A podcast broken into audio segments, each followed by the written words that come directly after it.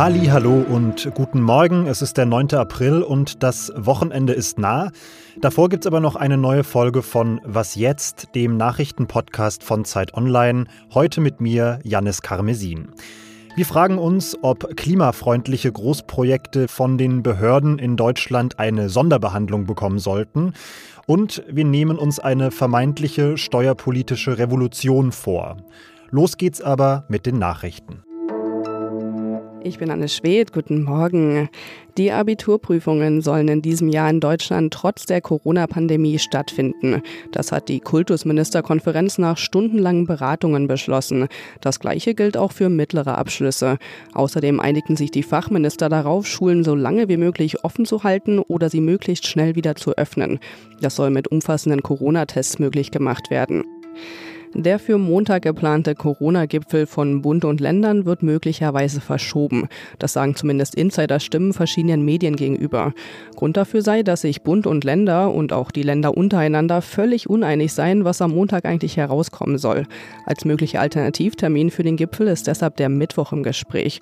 Das hänge aber davon ab, wann die geplante Änderung des Infektionsschutzgesetzes durch den Bundestag geht. Per Verordnung soll demnach der Bund künftig die Macht bekommen, bundesweit einheitliche Corona Regeln zu erlassen. Redaktionsschluss für diesen Podcast ist 5 Uhr. Werbung. Prime-Mitglieder hören Was jetzt bei Amazon Music ohne Werbung. Lade noch heute die Amazon Music App herunter.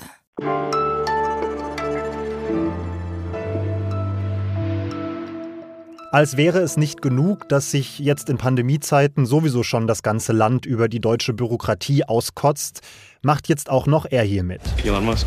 Elon Musk? Yeah. Tesla Elon Musk? Yeah. Wow. Tesla-Chef Elon Musk, der baut ja gerade eine riesige Fabrik in Brandenburg und ihm dauert das ganze Genehmigungsverfahren einfach viel zu lang. Er sagt, vermeintlich klimafreundliche Projekte wie sein Bauprojekt, die sollten besonders schnell genehmigt werden. Und zwar, weil beim Klima eben die Zeit dränge. Völlig klar, er hat da natürlich zuerst mal seine eigenen Firmeninteressen im Blick, aber ich finde, die Frage, die dahinter steht, die ist spannend und deshalb stelle ich sie jetzt unserer Tesla-Expertin Melanie Croyer. Melanie, müssten wir vielleicht tatsächlich darüber nachdenken, nachhaltige Projekte, nenne ich es jetzt mal, schneller zu genehmigen als andere, einfach als Beitrag zum Klimaschutz? Ich würde ja sagen, dass die Behörden erstmal darüber nachdenken sollten, alle Projekte schneller zu genehmigen.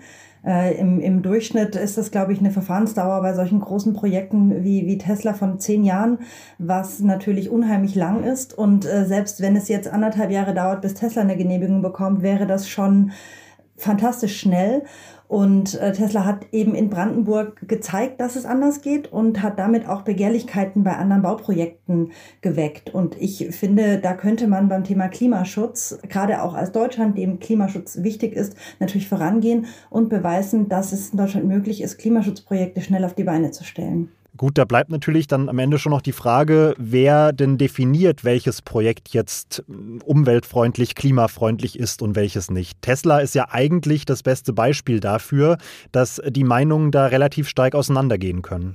Ja, wenn man die Umweltschützer fragt, und das sind eben auch die größten Kritiker der, der Baustelle, dann sagen die natürlich was anderes wie, wie Klimaschützer. Die äh, beschweren sich, dass zu sehr in, ähm, in die Wälder eingegriffen wird, dass Zauneidechsen und Schlingnattern auf dem Gebiet vorkommen und die schützenswert sind. Dann ist Wasser ein ganz großes Thema äh, bei dieser Gigafactory, weil sie eben in Trinkwasserschutzgebiet gebaut wird.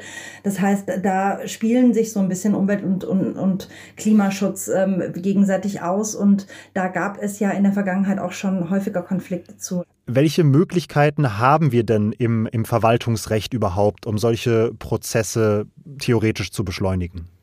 Ich bin keine Juristin und ich bin auch keine Verwaltungsrechtlerin, aber Brandenburg hat in den letzten Jahren gezeigt, dass es in der Lage ist, zumindest diese Vorabgenehmigungen mit Tesla, mit denen Tesla ja von Anfang an baut, zeitnah zu prüfen. Und da funktioniert es eben so, dass, dass Tesla auf eigenes Risiko die Genehmigung bekommt zu bauen, weil man davon ausgeht, dass es eine finale Genehmigung geben wird. Und ähm, das ist aber was, das, das ist in unserem Recht schon vorgesehen. Allerdings wird es nicht so furchtbar oft gemacht, weil viele nicht bereit sind, dieses Risiko einzugehen. Danke, Melanie. Und für alle, die noch mehr über das Tesla-Großprojekt in Grünheide lesen wollen, packe ich einen Artikel von Melanie in die Show Notes.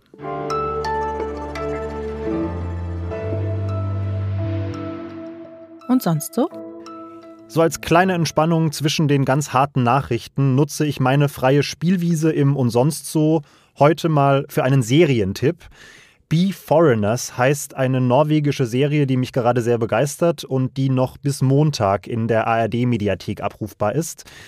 Der Plot klingt, das gebe ich zu, erstmal etwas trashig.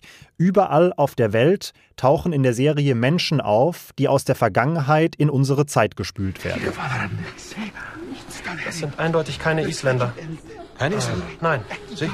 Sie sprechen eine Art Altnordisch. Die Serie spielt in Oslo und da migrieren dann zum Beispiel Wikinger, aber auch Menschen aus prähistorischen Zeiten oder aus der frühen Moderne in unsere Gegenwart. Vielleicht sind Sie zu unerfahren, um das zu wissen. Ich arbeite seit den 1870ern als Journalistin. Ich kenne die Regeln. Ach so. Das wirklich Großartige an Be Foreigners ist, dass hinter diesem Mystery-Science-Fiction-Ansatz sich eine sehr, sehr spannende und kluge Parabel auf Europa in Zeiten von Flucht und Migration verbirgt. Also die Gesellschaft versucht, die ZeitmigrantInnen zu integrieren. Es entstehen Freundschaften und Liebesbeziehungen zwischen Menschen aus verschiedenen Epochen. Dann werden große Stammesführer aus der Vergangenheit zu Pizzaboten und natürlich spielen auch Diskriminierung und Hasskriminalität eine Rolle. Das ist alles sehr, sehr lustig und clever umgesetzt und dann auch noch so spannend, dass die Serie wirklich dabei hilft, ganz pandemiegerecht zu Hause zu bleiben, einfach weil man sowieso gar nicht mehr vom Sofa aufstehen möchte.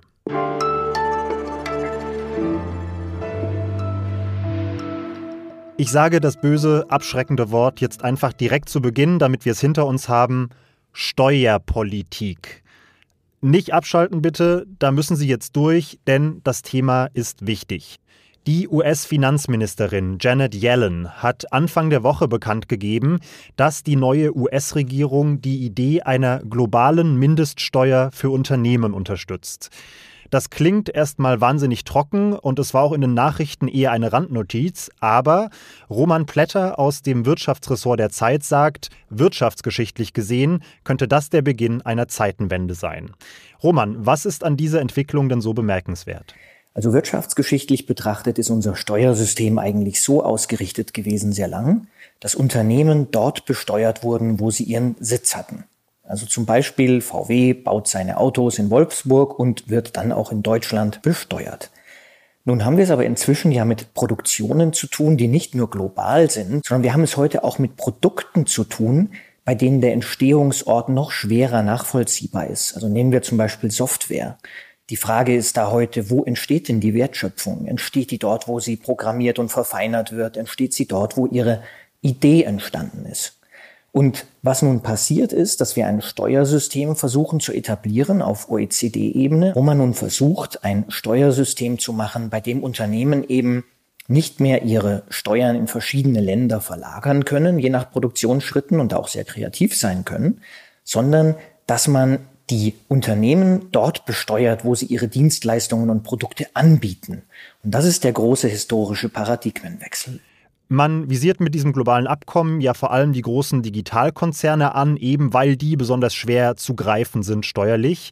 Welche Auswirkungen hätte denn so ein globales Abkommen, nenne ich es jetzt mal, darüber hinaus, also auch für andere global agierende Unternehmen? Also das hat tatsächlich auch Auswirkungen auf andere Bereiche der Wirtschaft. Man muss vielleicht kurz noch erklären, dass natürlich ein großer Unmut sich auch deshalb gegen viele Digitalkonzerne richtet, weil sie ihre Steuersitze oder ihre Unternehmenssitze gerne in Gegenden verlagern, wo sie kaum Steuern bezahlen. Nun ist es aber so, dass tatsächlich auch Unternehmen, die international aufgestellt sind und keine Softwareunternehmen sind, mit Lizenzen handeln, ja, innerhalb ihres Unternehmens. Also das große Möbelkonzerne beispielsweise sagen, die Ideen für unsere speziellen Möbel sind aber in irgendeinem anderen Land angesiedelt und nicht dort, wo wir produzieren oder verkaufen.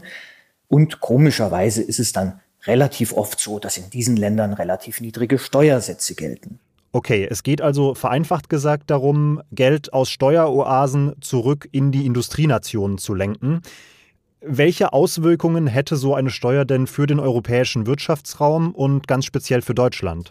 Wenn wir nun tatsächlich ein Steuersystem etablieren wollen, in dem zunehmend mehr dort besteuert wird, wo die Dienstleistung oder das Produkt verkauft werden, und äh, das natürlich von unserer Perspektive oder aus unserer Perspektive betrifft das in der Regel natürlich vor allem Digitalkonzerne, weil wir es furchtbar ungerecht finden, dass beispielsweise Google hier eben kaum Steuern bezahlt.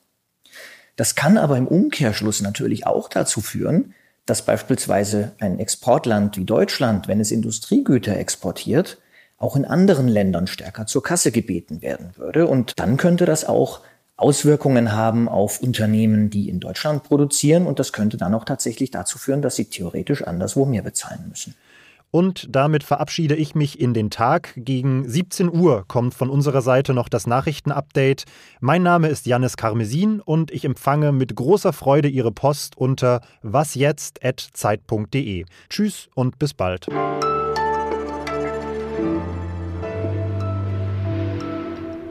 Ja, was Sie jetzt hören, ist die Toilettenspülung, die blöderweise direkt neben meiner Sprecherkabine liegt.